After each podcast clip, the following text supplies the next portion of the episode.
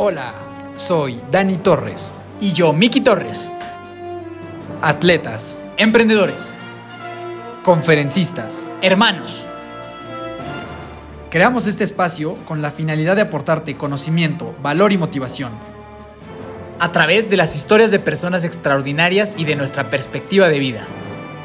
Bienvenido, bienvenida. Los hermanos de fuerza están aquí.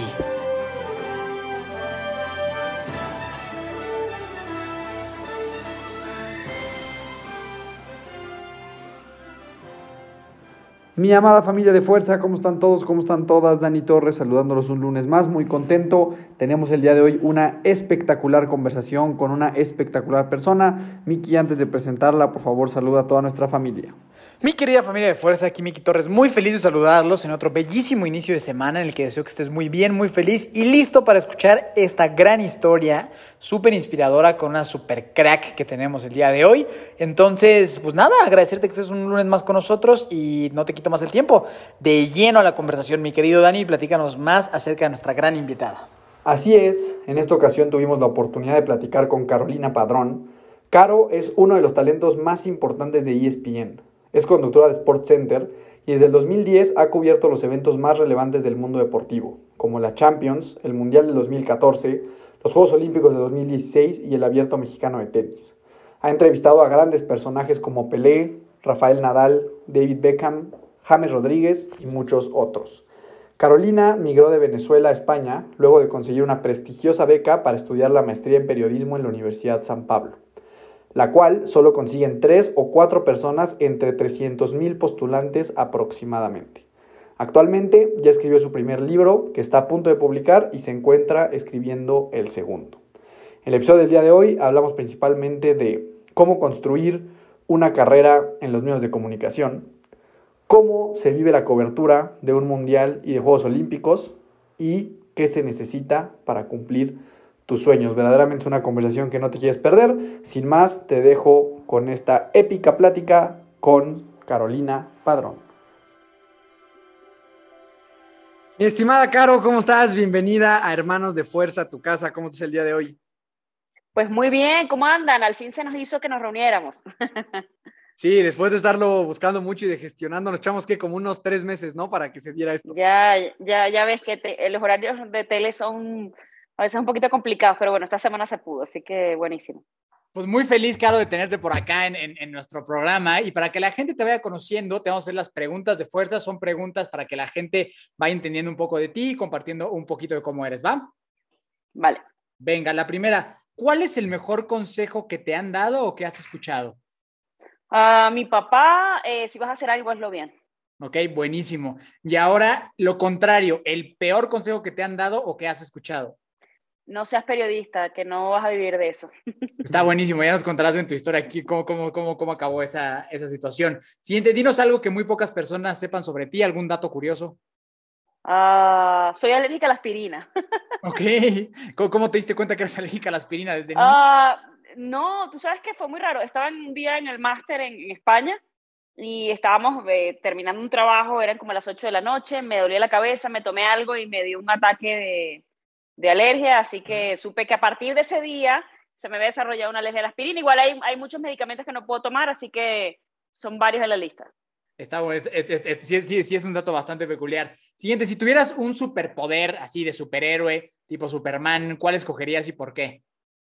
no sé, quizás ser invisible como para meterme en ciertos lugares y espiar, no a la gente, sino como ver situaciones y eso, eso está, eso está cool. Está, está fantástico. Siguiente, ¿tienes mascotas? No. ¿Alguna razón en especial? Ah, como estoy, mis horarios están muy, como muy apretados siempre, no quiero dejar a, a ningún animalito solo aquí en la casa. Venga, buenísimo. Siguiente, si pudieras invitar a tomar un café a cualquier persona de la historia de la humanidad, viva o muerta, ¿a quién escogerías? Ay, Gabriel García Márquez, que lo amo, es mi escritor favorito.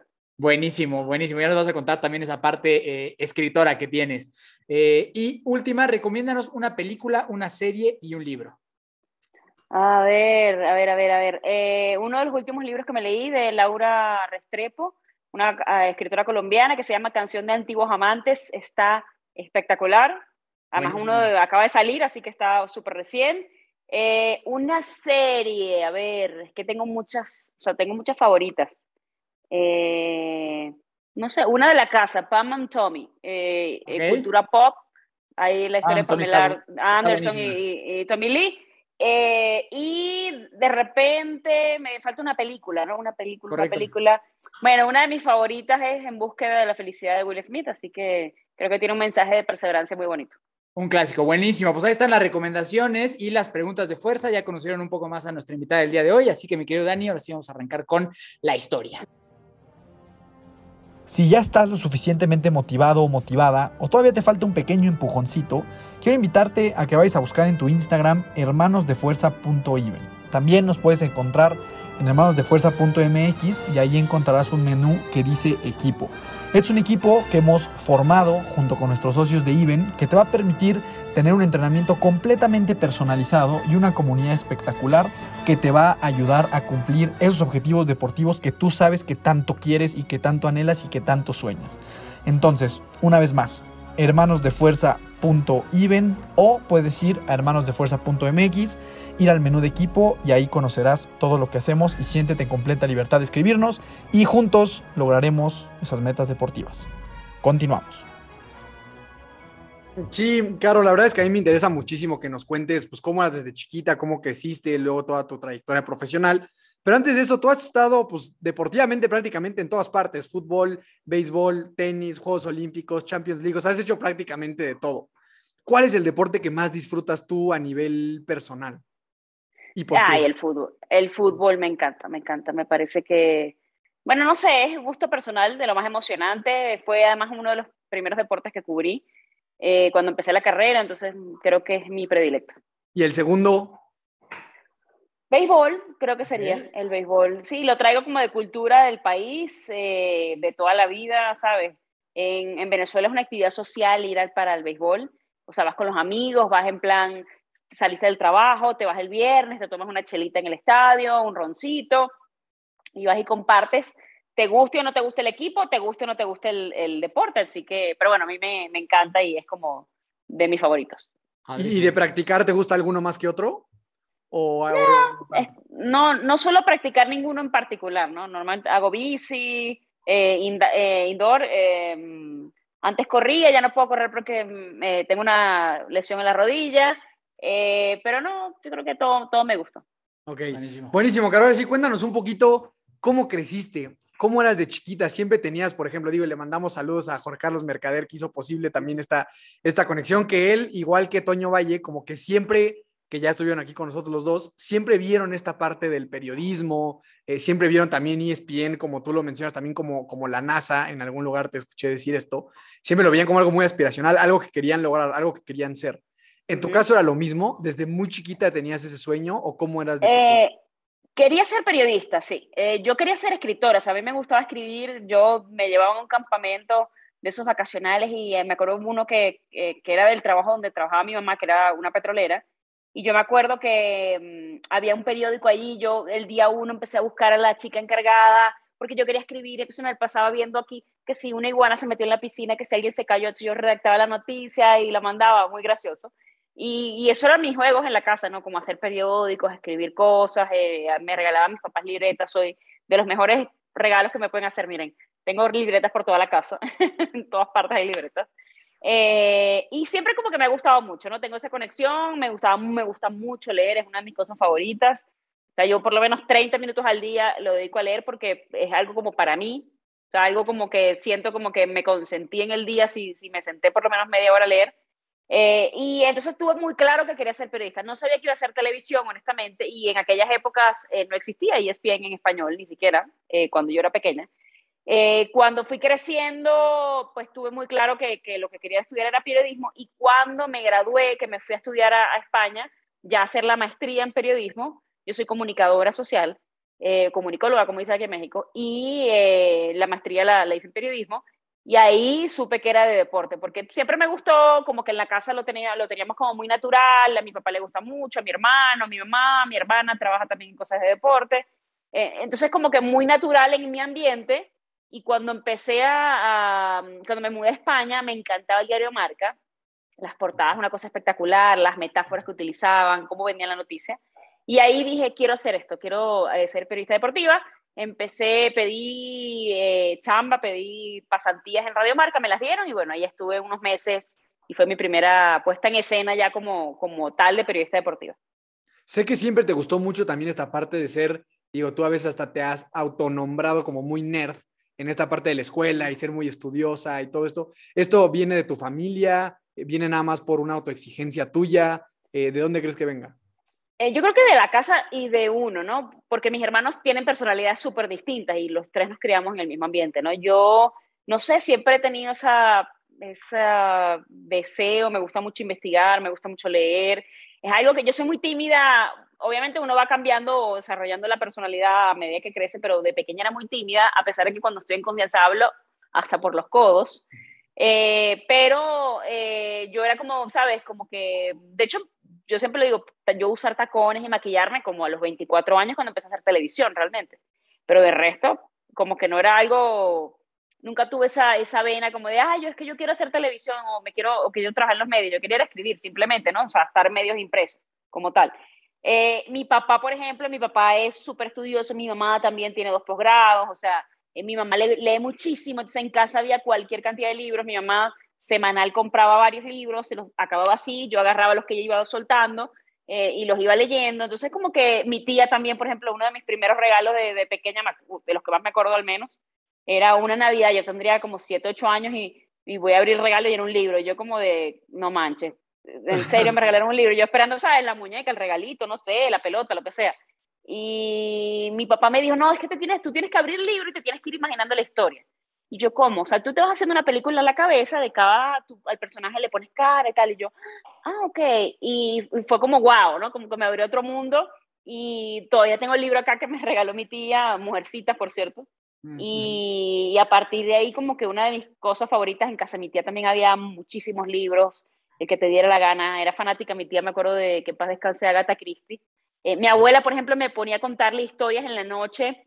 Eh, yo soy de una ciudad que se llama Maracaibo, que es provincia, y yo me acuerdo que enfrente de la casa ella como que tenía un porche o algo por el estilo, había unas sillitas y ahí nos sentábamos y mi abuela me decía, ah, cuéntame una historia. Y yo me ponía, bueno, entonces vino un perro y me ponía a contarle, inventarle un cuento completo y cuando terminaba empezaba otra y así, ¿no? Entonces yo creo que siempre tuve el tema de, de la familia como de la influencia principal, eh, porque es como lo que te motivan a hacer en casa y, y más allá de eso, pues creo que mi personalidad venía muy marcada también y la desarrollé cuando estuve en mi entorno. Oye, Caro, y, en este momento, yo nos compartiste que tú querías estudiar periodismo. ¿Nunca pasó estudiar literatura o Sí, sí. Lo pensé, pensé en estudiar letras en algún punto, ya cuando estaba a punto de entrar en la escuela, pero eh, mi mamá me decía, ah, letras, pero ¿por, qué no estudias periodismo? Que es lo mismo, además tú siempre querías estudiar periodismo. Y yo en algún punto dije, bueno, sí es cierto, ¿no? O sea, realmente para, para o sea, periodismo es más o menos lo mismo que, que letras, o sea, sí, obviamente como tiene muchas aristas, pero digo que hay muchos periodistas que dan ese salto. Elena Poniatowska, por ejemplo, Gabriel Márquez, que, que de hecho ni siquiera estudió periodismo, pero bueno, fue periodista y luego escribió. O sea, creo que va como de la mano y me parece que es como lo mismo. Eh, entonces, bueno, al final decidí que iba a estudiar comunicación y luego me especialicé ya en periodismo como tal. Ok, ok. ¿Y cómo fue avanzando entonces ahora sí ya esta parte de la carrera profesional? Eh, terminas periodismo y luego qué sucede, este, cómo, cómo empiezas ya a, involucrarte. Tengo entendido que primero hiciste radio antes de saltar a televisión, que era como un salto que no estabas tan convencida de hacer. Cuéntanos un poquito de esa parte. Eh, bueno, yo me gradué de comunicadora en Venezuela, eh, me graduó, mandó el currículum a, varios lugares, no me llamaron de ninguna parte. Eh, ¿Qué más? Yo tenía un súper promedio, o sea, yo me gradué con laude de la universidad. Yo decía, pero no puede ser que nadie me llame y además como que conocí a mucha gente en los medios, yo ya había escrito algunas cosas, típico pasantías, etcétera. Eh, pero bueno, no conseguía trabajo, apliqué, yo, yo, uno de mis sueños siempre había sido estudiar en España, mi familia no tenía la capacidad económica para, para pagarme los estudios, apliqué para una beca en Madrid, en el periódico El Mundo, con el grupo Recoletos, y me dieron la beca. Eh, después de una serie de entrevistas, bla, bla, me dieron la beca, me fui a estudiar a España en 2005, y en 2006, al final del curso, tú tenías que escoger dónde te querías, o sea, dentro del grupo Recoletos, como que podías pedir pasantías en muchos lugares. de distintos, eh, que es impreso, audiovisual, lo habla, y yo quería hacer eh, deporte, entonces pedí Radio Marca y pedí marca impreso. Y en ese momento yo había tenido muy buena nota en radio y mi profesor me había recomendado, me dijo, oye, yo creo que tú tienes vena para hacer radio, ¿por qué no pruebas en radio? Eh, me dieron la pasantía en la radio, empecé a trabajar allí. Cuando se está acabando la pasantía, yo decido regresar a ellos me ofrecen trabajo, me decido regresar a Venezuela porque yo quería trabajar en Meridiano Televisión, que es eh, televisión abierta en Venezuela, de deportes nada más.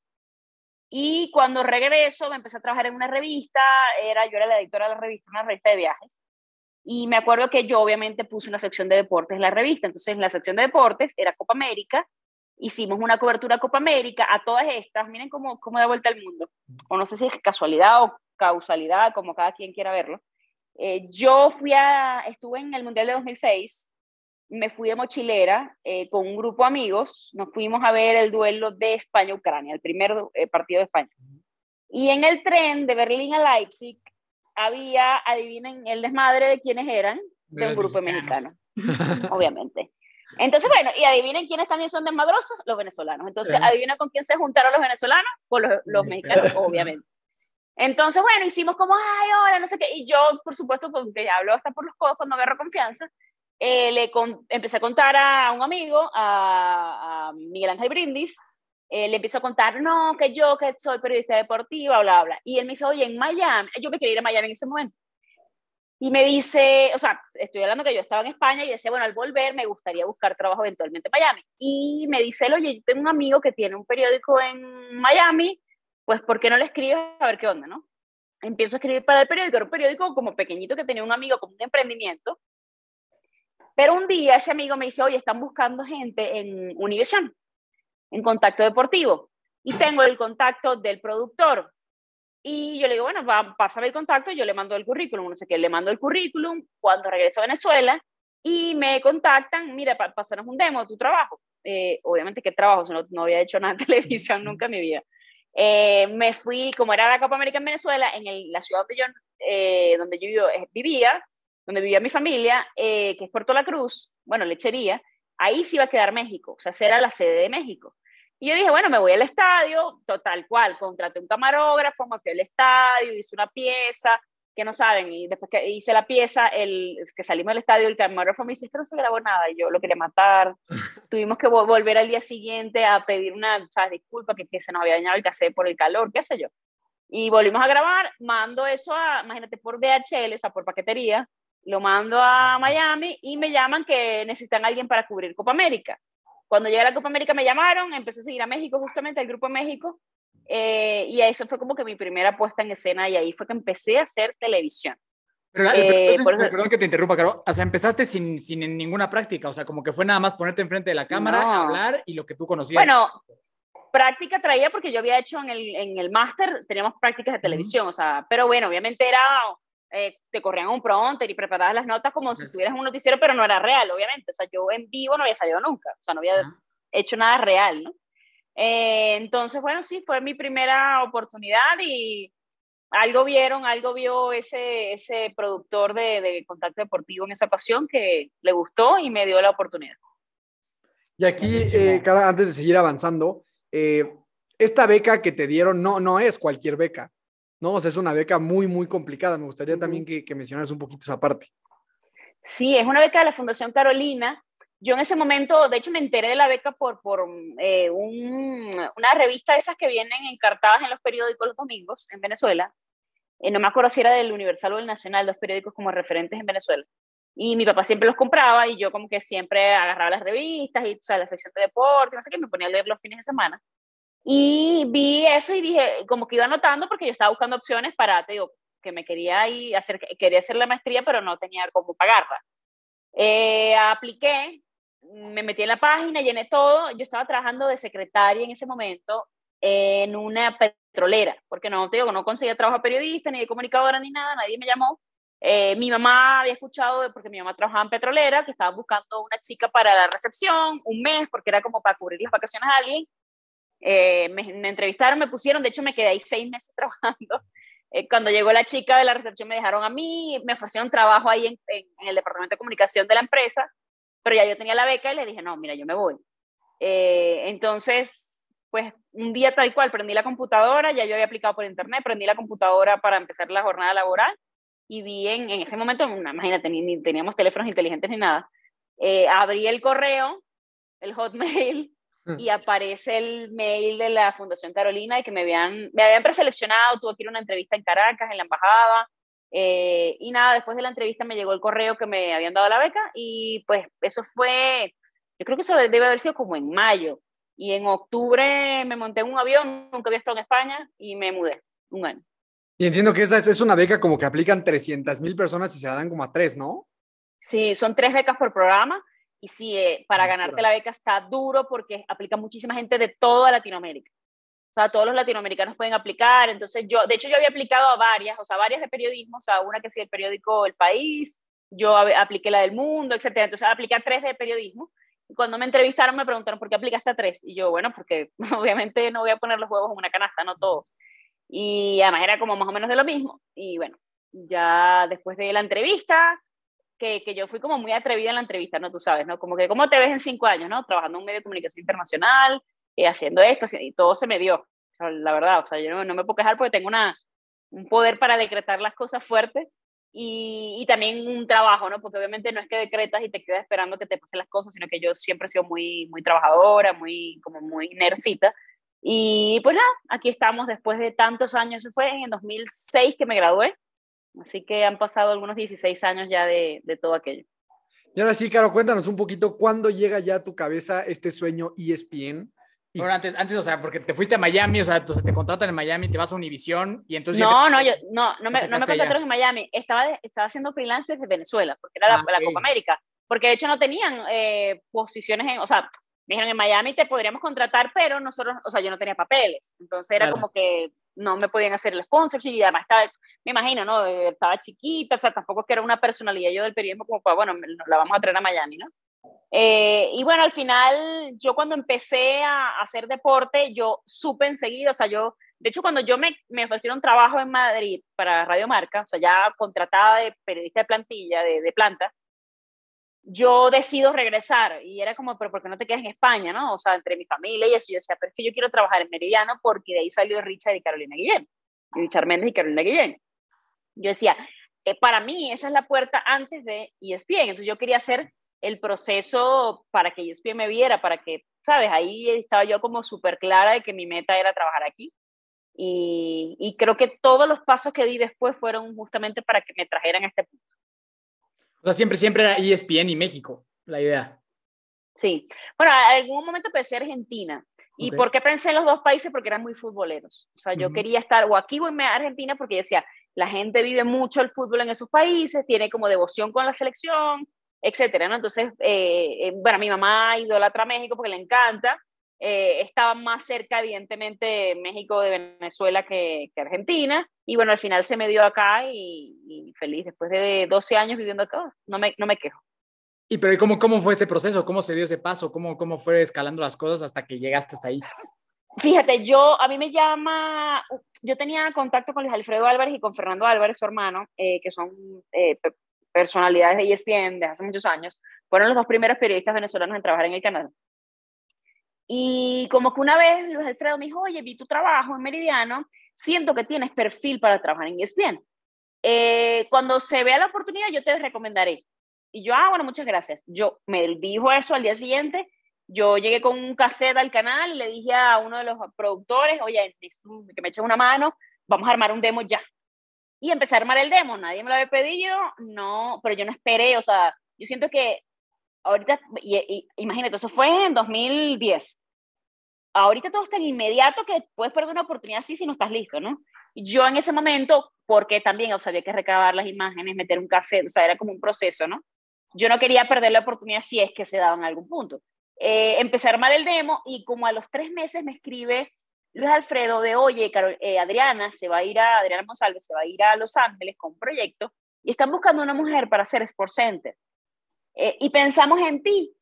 Te recomendamos. Eh, aquí está el mail de esta persona, de Juan Carlos Velázquez, escríbele a ver, pues qué onda, ¿no? yo le mandé el correo, le mandé mail, o sea, con, con mi currículum, me pidieron un, demo, yo mandé el demo por DHL también, imagínate tú. O sea, ahorita que todo es un link y te suben algo en cualquier parte.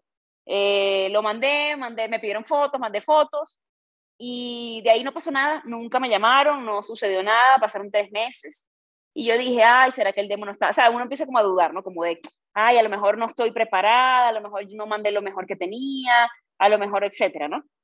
A todas estas, yo en Venezuela estaba trabajando como de, yo, hice eh, yo soy locutora profesional también por la Universidad Central de Venezuela, porque también quería como mejorar mi dicción, porque en Venezuela pues a veces hablamos muy rápido y aquí es un poquito más lento el tono, yo quería prepararme para que si en algún punto me llamaban, yo estuviera lista, no, pues, no era, ay, hablas muy rápido, ay, no, era como, sabes, ir, ir trabajando en, en, función del sueño, ¿no? Que es lo que yo digo de, de mentalizarte y de visualizarte, para mí es eso.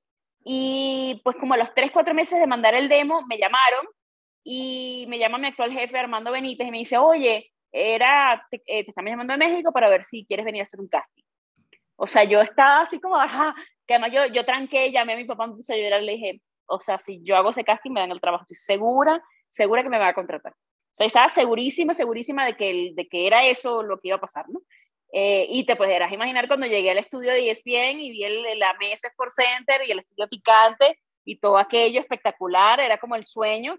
Y yo me senté y yo dije, de aquí nadie me saca, o sea, de aquí yo soy, yo sé que, que esto es para mí, yo sé que esto está para mí porque yo me preparé mucho para estar aquí y me dieron el trabajo. O sea, hice, yo me acuerdo que iba a estar un, creo que eran dos días y al final me quedé como cuatro o cinco porque me hicieron un casting con José Ramón Fernández también. O sea, al final como que yo hice el casting de Sport Center y me dijeron, oye, mañana puedes venir para hacer un casting con José Ra ¿te podrías quedar dos días más aquí en México? Y yo, sí, claro. Me quedé dos días más, hice un casting con José R., eh, que a veces, y qué más, se puso a preguntarme cualquier cantidad de cosas que yo evidentemente no sabía. Que sí, ¿cuál es el goleador, eh, el máximo goleador en la historia de México? ¿Sabes? Yo que iba a saber en ese momento, yo no vivo en México, yo le decía, yo no vivo en México, José Ramón, pero bueno, el de Venezuela es tal.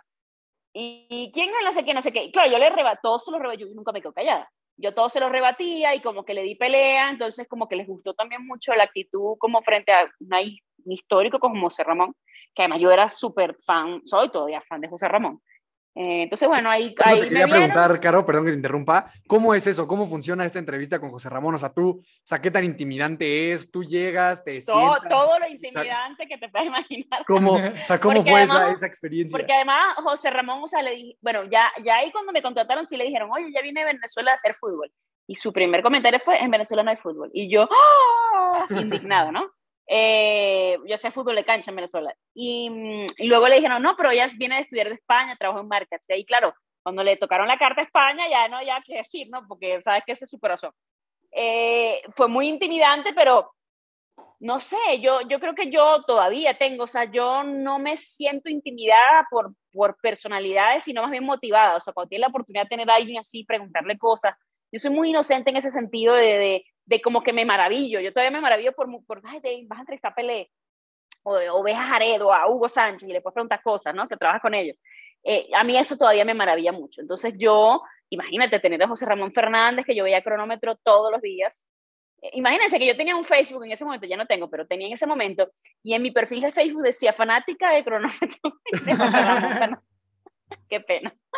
Este, entonces sí, para mí era como súper, una súper oportunidad y bueno, traté de eso, de, motivarme más bien en vez de ponerme nerviosa. Seguramente estaba nerviosa y seguramente se me notaba, pero yo traté de, de, de esa fusión que se, o sea, que jugara a mi favor. Y justo, y, y, terminando esa entrevista con José Ramón, ¿a ti tú qué pensaste? ¿Ya la armé o no sé? ¿O cómo te sentiste cuando Sí, yo, yo cuando me dijeron, porque ya yo había hecho el casting de Sport Center, yo, y sí, el casting quedó muy bien. De hecho, cuando yo termino el casting, mi, mi, el que era mi jefe, Juan y Ceballos, Juan y me dice, ¿qué calificación te das del 1 al 10? Y yo le dije, bueno, un 8.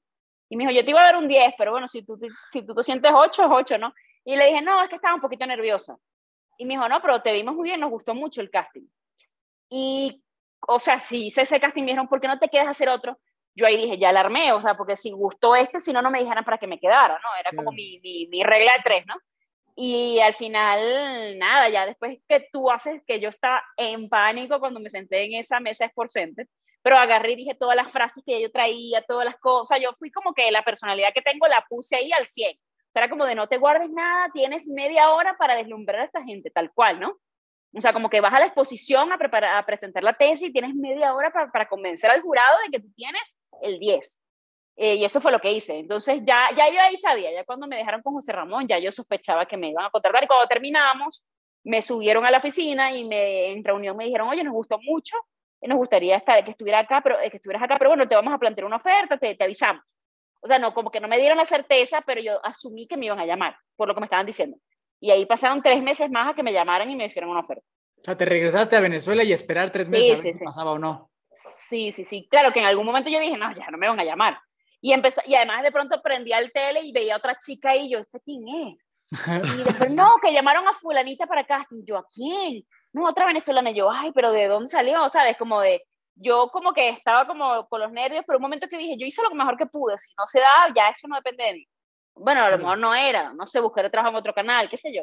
Eh, pero bueno, mira, se dio, era para mí y aquí estoy. ¿Y cómo fue esa llamada cuando te dijeron sí es? De hecho, eh, me llam, eh, el, que era, el que mi jefe, Armando, me mandaba mail cada, cada tres, cuatro días, o sea, como que no pasaba una semana sin yo saber de ESPN. Y era como, estamos pendientes, estamos, por, estamos pendientes, no nos olvidamos de ti, estamos pendientes. Ese era, ese era como el mensaje, ¿no? Y yo decía, ajá, pero, pero ¿y la oferta para cuándo? Pero me van a contactar, estamos pendientes que me van a contactar, es que van a esperar un año. Y yo obviamente, en, en medio de mi inocencia, y como de quizá mi nervio, no, tampoco me atreví a preguntar de, ajá, pero, ¿sabes? Como encarar, ¿no? Ah, pero la oferta, la oferta para cuándo, lo que sea. Eh, yo me acuerdo que me llegó, yo tenía un novio que era que se estaba lanzando cantante y el día que estaba haciendo el showcase, yo me acuerdo que tenía un Blackberry morado y estábamos en el brindis, literal, así que salud, bueno, por su éxito, no sé qué. Y cuando yo veo que me cae el correo y abro el mail, digo, no puede ser. Y era la oferta ESPN ya con los números, con la cantidad de años y no sé qué. Claro, eso fue como un conflicto en ese momento porque yo decía, estoy celebrando que mi novio se estaba lanzando como solista y el momento es de él. Y yo, claro, yo, yo me callé, yo no le dije nada, o sea, yo no, ni siquiera celebré ese momento porque yo no se lo quería, o sea, no quería que el momento de él se convirtiera en mi momento. Y al día siguiente, ya que pasó todo, en la tarde que nos vimos fue que le dije, necesito contarte que me llamaron, de, que me mandó, me llegó el correo. Ella sabía todo este proceso. Y me dijo, ¿qué? ¿Y qué, te, qué vas a hacer? ¿Te vas? Y yo, sí, me voy, me voy. De Venezuela. Yo, bueno, se te recordará con cariño, cualquier cosa ya tienes un colchón.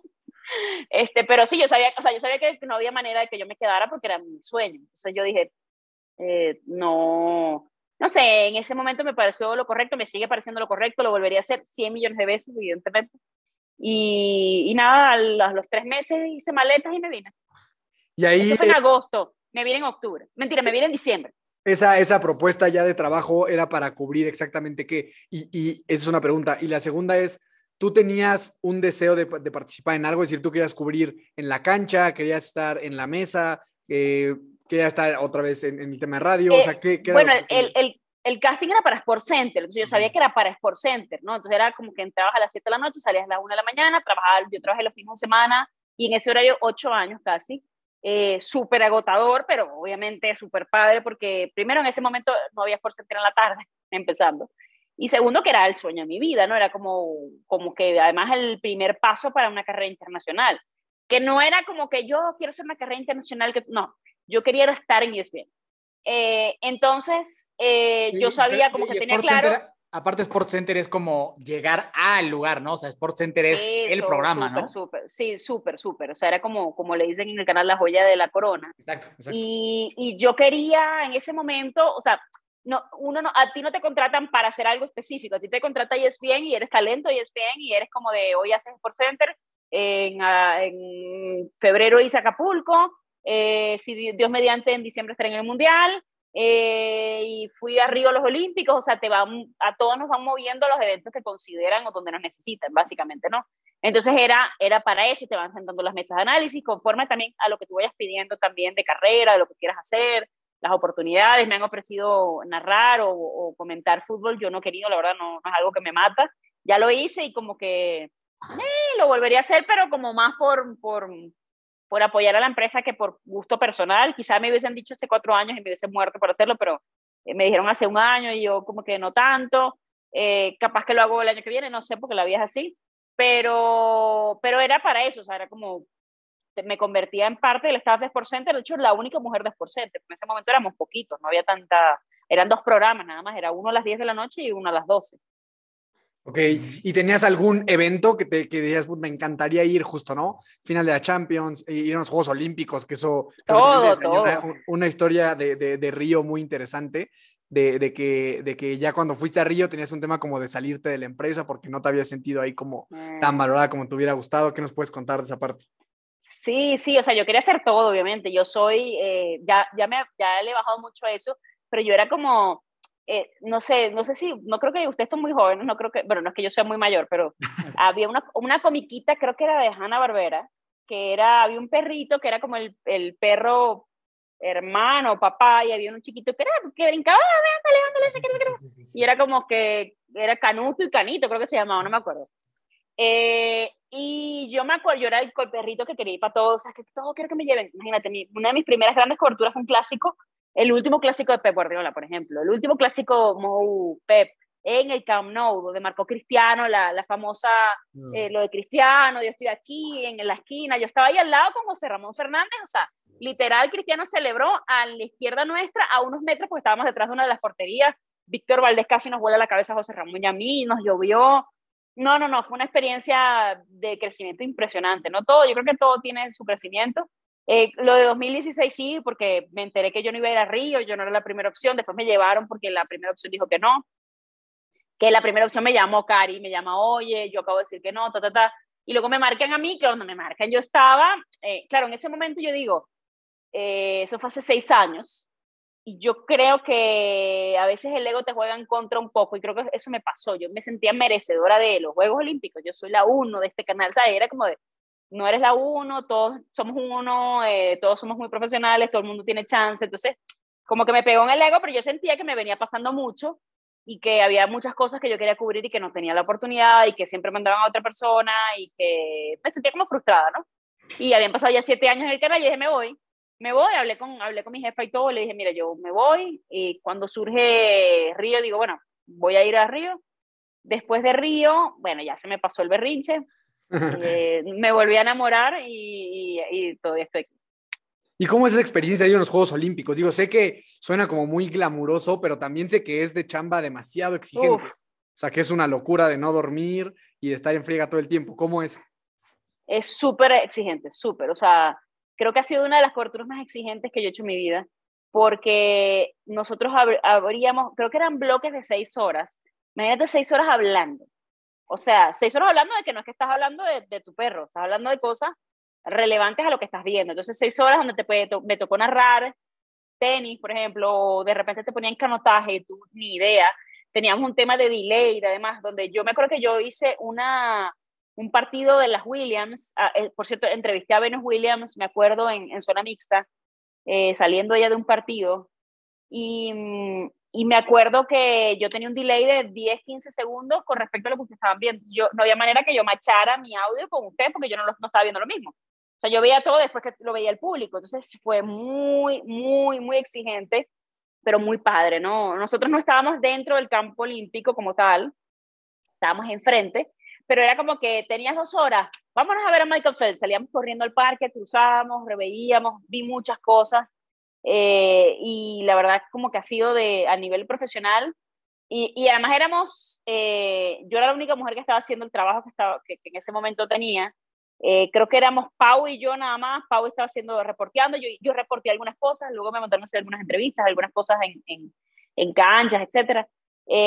pero sí, o sea, yo me acuerdo que terminábamos, no sé, una de la mañana, yo llegaba a la casa porque nos teníamos unos, unos apartamentos, me ponía a leer a tomar notas de lo que venía al día siguiente en mi bloque para tener el contexto, para estar actualizada, o sea, de lo que había visto ayer, de lo que tal, o sea, tenés que saber todo y el internet en Brasil era fatal, entonces, o sea, sí fue eh, a nivel de trabajo, ahí es cuando, cuando sacas experiencia, sacas experiencia de cómo resuelves hablando 30 minutos sin internet, sin tener la información a la mano, entonces, ¿cuánto te preparaste antes?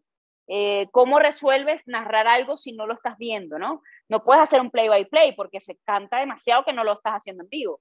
Entonces ahí es cuando empiezas a curtirte como periodista y como personalidad de televisión, o sea que, que no está fácil, pero fue muy bonito. Eh, y que es cubrir y aprender de un montonal de deportes, ¿no? O sea, hay que aprender de, como de canotaje y al rato es el maratón y al rato es el fútbol y al rato es el otro. Entonces, ha de ser 15 días que no solo físico, ¿no? Si me imagino a nivel mental ha de ser un agotamiento brutal. Sí, de, hecho no son 15 días, eran tres semanas, los, Olímpicos, si mal no recuerdo, eran tres semanas y nosotros nos vamos una semana antes.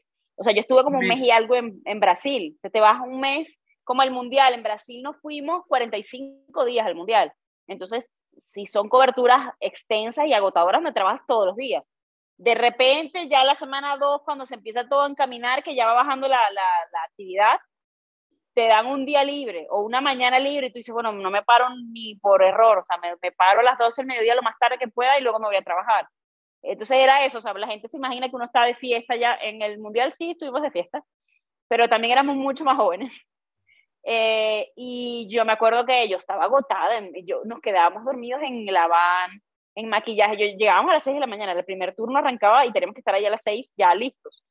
Yo llegaba a 5 y media, me acuerdo, de la mañana, maquillada y peinada, y yo me acostaba con los rollos, no sé qué, en unas cajas en la esquina y en el piso así, y entonces llegaba Andrés Agudí y te hacía una foto, y luego tú te vengabas de Andrés como se dormía en la van, y así íbamos, y de pronto nos vemos en, vamos a, natación y te encontrás con todo el mundo en natación y así vamos, o sea, sí, muy exigente, pero muy bonito.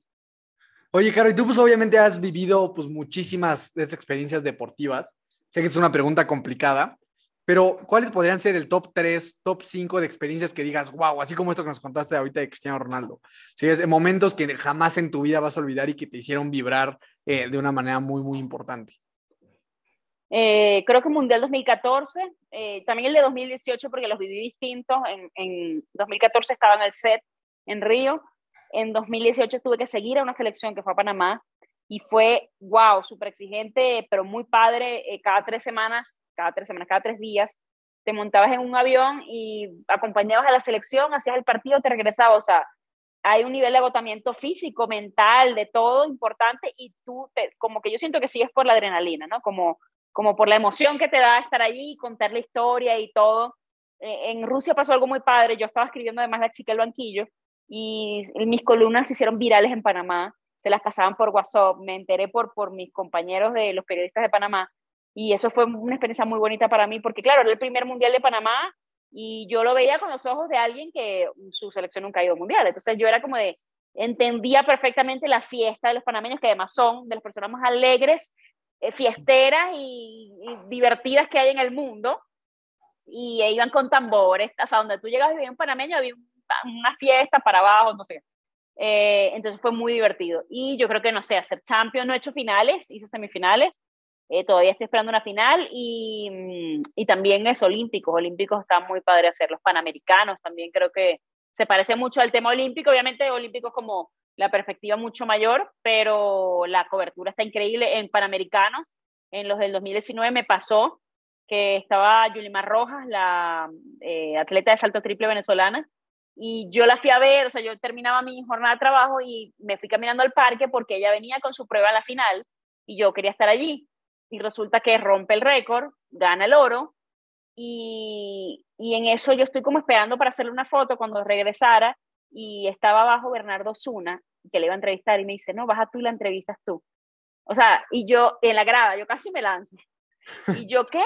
Baja, baja, corre. Y salí corriendo, bajé, y la primera entrevista que dio Yulimar me la dio a mí, que estaba de primera, o sea, que nos tenía que atender a, mí, a nosotros de primeros. Y, y fue, yo me puse a llorar cuando llegué al hotel, de la emoción que tenía, de, de, de, vi algo histórico para el deporte venezolano, de alguien que además quiero mucho a Yulimar, a su equipo, a su jefa de prensa, todavía me, me conmuevo cuando me acuerdo, y después verla en los Olímpicos, lo que hizo el año pasado, que rompió el récord olímpico, el récord mundial, ha roto todos los récords que se presenta, rompe su propio récord y, y, es una de las mejores atletas de la historia, la primera mujer en conseguir oro olímpico para Venezuela. Eh, eso para mí fue como wow. Yo creo que esos son de mis momentos como súper, súper favoritos. Sí, que ya trasciende a un nivel muy emocional y muy personal para ti, no más allá del deportivo. tal cual.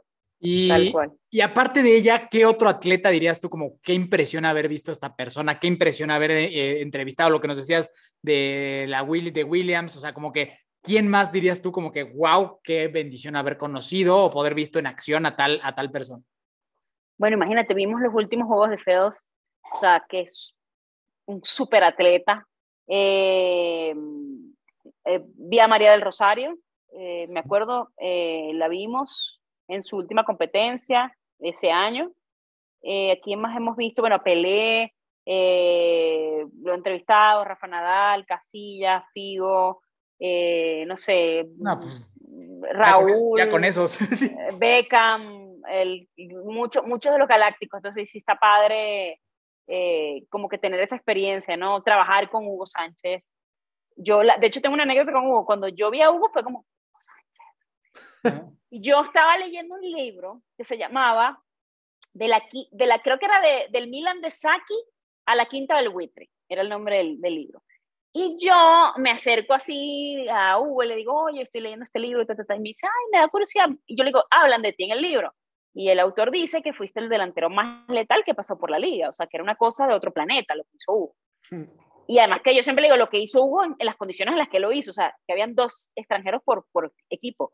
O sea, tenías que romperla, pero al cuadrado para que te contrataran. O sea, tenías que tener demasiado talento en la época para que pasara. O sea, imagínense, en llegar en esa época era como muy difícil, ¿no? Y, y Hugo me dice, ah, ¿me puedes traer el libro? Yo obviamente de NER le marqué las páginas donde hablaban de Litosa, le llevo el libro y él me dice, ah, me lo presta, y yo no, o sea, un regalo, por favor, recíbelo. Bueno, a partir de ahí Hugo se hizo um, partner mío, o sea, súper sencillo, cada que España me traía un detallito, siempre me saluda con cariño, o sea, para mí trabajar con él, preguntarle cosas de cómo era esto, y esta persona cómo era, y cómo era el Real Madrid o sea, eh, con el propio Jared, yo Jared siempre el, bromeo con él, le digo la leyenda, eh, entrevisté a Rafa Márquez cuando regresó a, a, a, México, me dio la primera entrevista que le dio a mí, eh, no, creo que he tenido unas oportunidades uf, de hacer muchas cosas, o sea, Mm, creo que no haría mérito si empiezo, si sigo nombrando, porque se me, va, se me va a olvidar muchas cosas, evidentemente. Pero no, en la carrera te da unas oportunidades espectaculares, gracias a Dios. Yo siempre digo que he recibido más de lo que me imaginé que podía pasar. Y de, y de todas estas oportunidades que has recibido, Caro, ¿qué aprendizajes te quedas? Porque, fíjate, mi hermano y yo, eh, después de ciento y cacho episodios de este podcast, pues hablar con gente tan increíble como es tu caso, eh, pues la verdad es que te deja muchísimos aprendizajes en tu caso, hablar con estos personajes que nos, que nos mencionaste, ¿qué te ha dejado en la vida? O sea, principalmente, ¿qué, qué has aprendido? Porque esos, esos son cosas que, pues, que te revolucionan por completo. Entonces, en tu caso, ¿cuáles son como estos top aprendizajes que, que has adquirido de, estas, de estos grandes deportistas, grandes atletas? Yo creo que por lo menos la mayoría de ellos han sido muy humildes, ¿no? Entonces, eso, como de, güey, no estás, no estás tan chingón, o sea, o sí estás, pero como mantener los pies sobre la tierra, creo que el tema de, de, que a veces uno consigue algo y quiere lograr otra cosa más, entonces como que yo siempre siento que uno se renueva como persona a nivel de aprendizaje y, y en esta carrera, aunque yo creo que debería ser en todo, en la vida, uno no puede perder la, la perspectiva del alumno, de eso, de, de qué le puedo aprender a esta persona, esté por debajo, por debajo en el sentido de, bueno, a lo mejor es un pasante que está empezando la carrera y ya de repente tienes un camino, eh, o alguien que esté muy ya consagrado como un gran deportista a nivel mundial, ¿no? Yo creo que todo, eh, somos todos iguales y eso, si esta persona te está contando su historia de visualización, porque creo que ha conseguido muchas cosas en común de gente de, eh, yo tuve este sueño y entonces me imaginé esto y fui construyendo los pasos para, para, para llegar al punto, ¿no?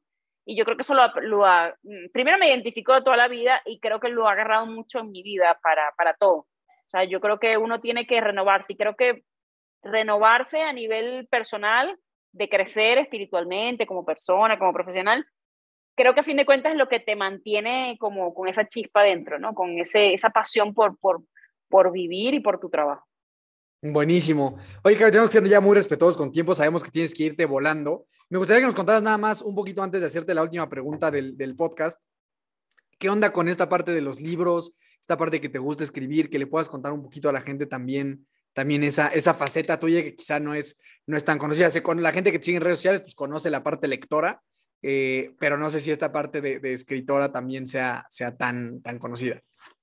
Bueno, no, nada, cero. O sea, lo que conocen de mí es lo que escribo en La Chica del Banquillo por ahora, que es puro deporte. Eh, hace, en 2018 empecé a escribir un libro, eh, lo terminé el libro, empecé a escribir otro libro, el que estoy trabajando ahorita, el primero era sobre un dictador en los años 50 en Venezuela que existió, eh, obviamente está ficcionado, pero está basado en la historia de, historia de Venezuela. Y ahorita estoy escribiendo una historia de México que también tiene base en la Revolución Mexicana, en la cultura mexica, etc. Entonces estoy como con pinzas, investigando, metiendo aquí y allá, porque quiero ser como muy meticulosa. Y también estamos como en el punto de lo que te mencioné del alumno, ¿no? Es como de cero en algo que intenté publicar el primero, no se me abrió ninguna puerta. Eh, después dije, bueno, lo voy a autopublicar, pero dije, bueno, ¿por qué no mejor no publico este primero? O vamos a ver qué, qué suerte tiene esto. Pero volvemos al punto inicial de va a pasar en algún momento, pero tengo que seguir intentando, mejorando, escribiendo mejor, perfeccionando, haciendo oficio, que creo que al fin del día es lo que te, te lleva al punto donde tú quieres llegar, ¿no? Porque no es como, yo pensé que de repente porque algunas personas me conocían o me ubicaban iba a ser un poquito más fácil, pero no, y sé que me falta oficio porque, bueno, eh, a veces no escribo todos los días. Eh, estoy Ayer, por ejemplo, tuve un, break de una hora en un programa de otro y me senté con la computadora a escribir tal cual, tenía unas notas y a, a pasarlas y en eso ando, investigando, leyendo mucho, conociendo autores y, viendo, creo que es interesante ver cómo, cómo cuentan las historias los demás, ¿no? Que al fin de cuentas es, la carrera de periodista, contar historias y, y tú te enganchas de la manera distinta de cada uno de contar historias. ¿Y te ves estar transicionando de lo que haces hoy a 100% escritora o, o, o, no? En algún momento de, tu vida. En algún momento, no creo que sea ya ni, ni pronto, porque pues también para transicionar así y dedicarte a una cosa como escribir, pues tienes que ser Isabel Allende, o sea, que vende, la, la, autora en español más leída del mundo, o sea, ha vendido millones y millones de libros. Eh, pues no es una carrera justo como el periodismo, fíjate, no es una carrera que uno dice, me voy a hacer millonario, vamos, me voy a meter a escribir, porque es bien solitaria, es bien exigente, es bien dura, y no necesariamente vas a, conseguir un buen deal, o sea, publicar es complicado, que te lean también, public, eh, publicitarte, etcétera, ¿no? Entonces es como que me lo estoy, al principio estaba como muy estresada, que ya, yo quiero todo ya, y era como, bueno, tómatelo con soda, gracias a Dios hago algo que me encanta, y en algún momento más adelante me, tomaré quizá un año sabático, ¿no? O a lo mejor nunca voy a dejar de hacer lo que estoy haciendo y voy a hacer las dos cosas a la vez. En la vida es un misterio, así que no lo sé. Buenísimo. Y antes de pasar a la última pregunta, así, Caro, ¿qué te falta por cubrir o qué, qué ambición o qué meta o qué sueño tienes en este tema de la televisión? O sea, como que, ¿qué es lo que te gustaría lograr? Todo, todo. Más fútbol, finales de mundial, de Champions, otros Juegos Olímpicos. Eh, yo creo que uno, uno, el torneo, por más mundiales que hayas hecho, nunca se repiten, ¿sabes? Como no eres la misma persona que estuvo en Rusia ni la de Rusia fue la misma persona que estaba en 2014 cubriendo a eh, Río eh, y, bueno, Brasil. Y de alguna manera yo creo que eso es importante, como que te vas probando en distintas cosas y vas conociendo distintas culturas, o sea, los eventos varían mucho por, la, por el momento mundial, etcétera, ¿no? Y ves distintos atletas, entonces yo siempre quiero hacer más cosas, más todo y darle la vuelta al mundo y ver deportistas y ver deporte en vivo y hacer todo. Buenísimo. Está buenísimo, Caro. Y ahora sí, la última pregunta que le hacemos a todos los invitados. Me llama mucho la atención justamente que todas las personas que hemos tenido en el programa que se dedican a lo mismo que tú, eh, son muy, muy pasionales con su chamba. Se ve que les encanta. Y eso, o sea, creo que es, creo que es particularmente un sector eh, laboral en el cual hay personas muy apasionadas. Porque también creo que de otra manera no podrías aguantar las frigas que se echan como en este tipo de eventos como mundiales, Juegos Olímpicos y demás. Pero bueno, esa es solo una, nota extra.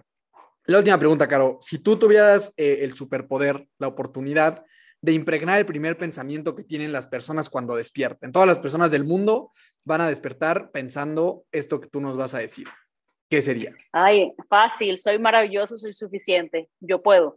Todos tenemos las capacidades dentro de nosotros para hacer lo que sea Solo que a veces eh, yo creo que el mundo te pone a prueba la resistencia, sobre todo, ¿no? De, cuánto lo quieres, eso de cuánta pasión tienes por dentro. Y, y además, ¿qué te mueve? Te mueve, volvemos al punto de los libros. A mí no me mueve ser exitosa escribiendo, a mí me mueve escribir. Eh, voy a ser exitosa, espero, espero, porque nadie quiere apostarle algo a una carrera que no vaya a ser próspera, ¿no? Que no te vaya a dar satisfacciones.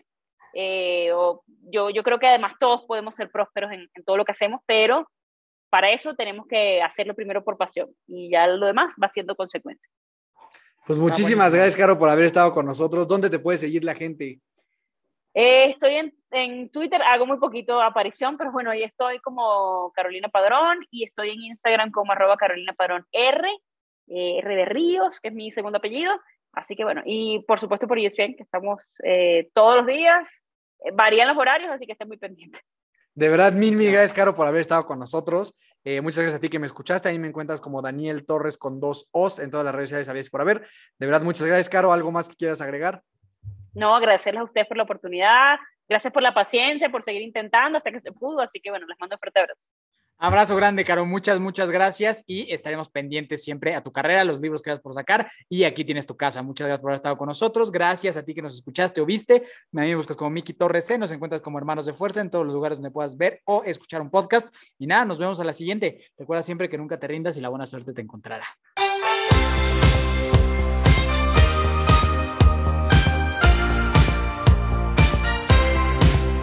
na na na na na na na Adiós.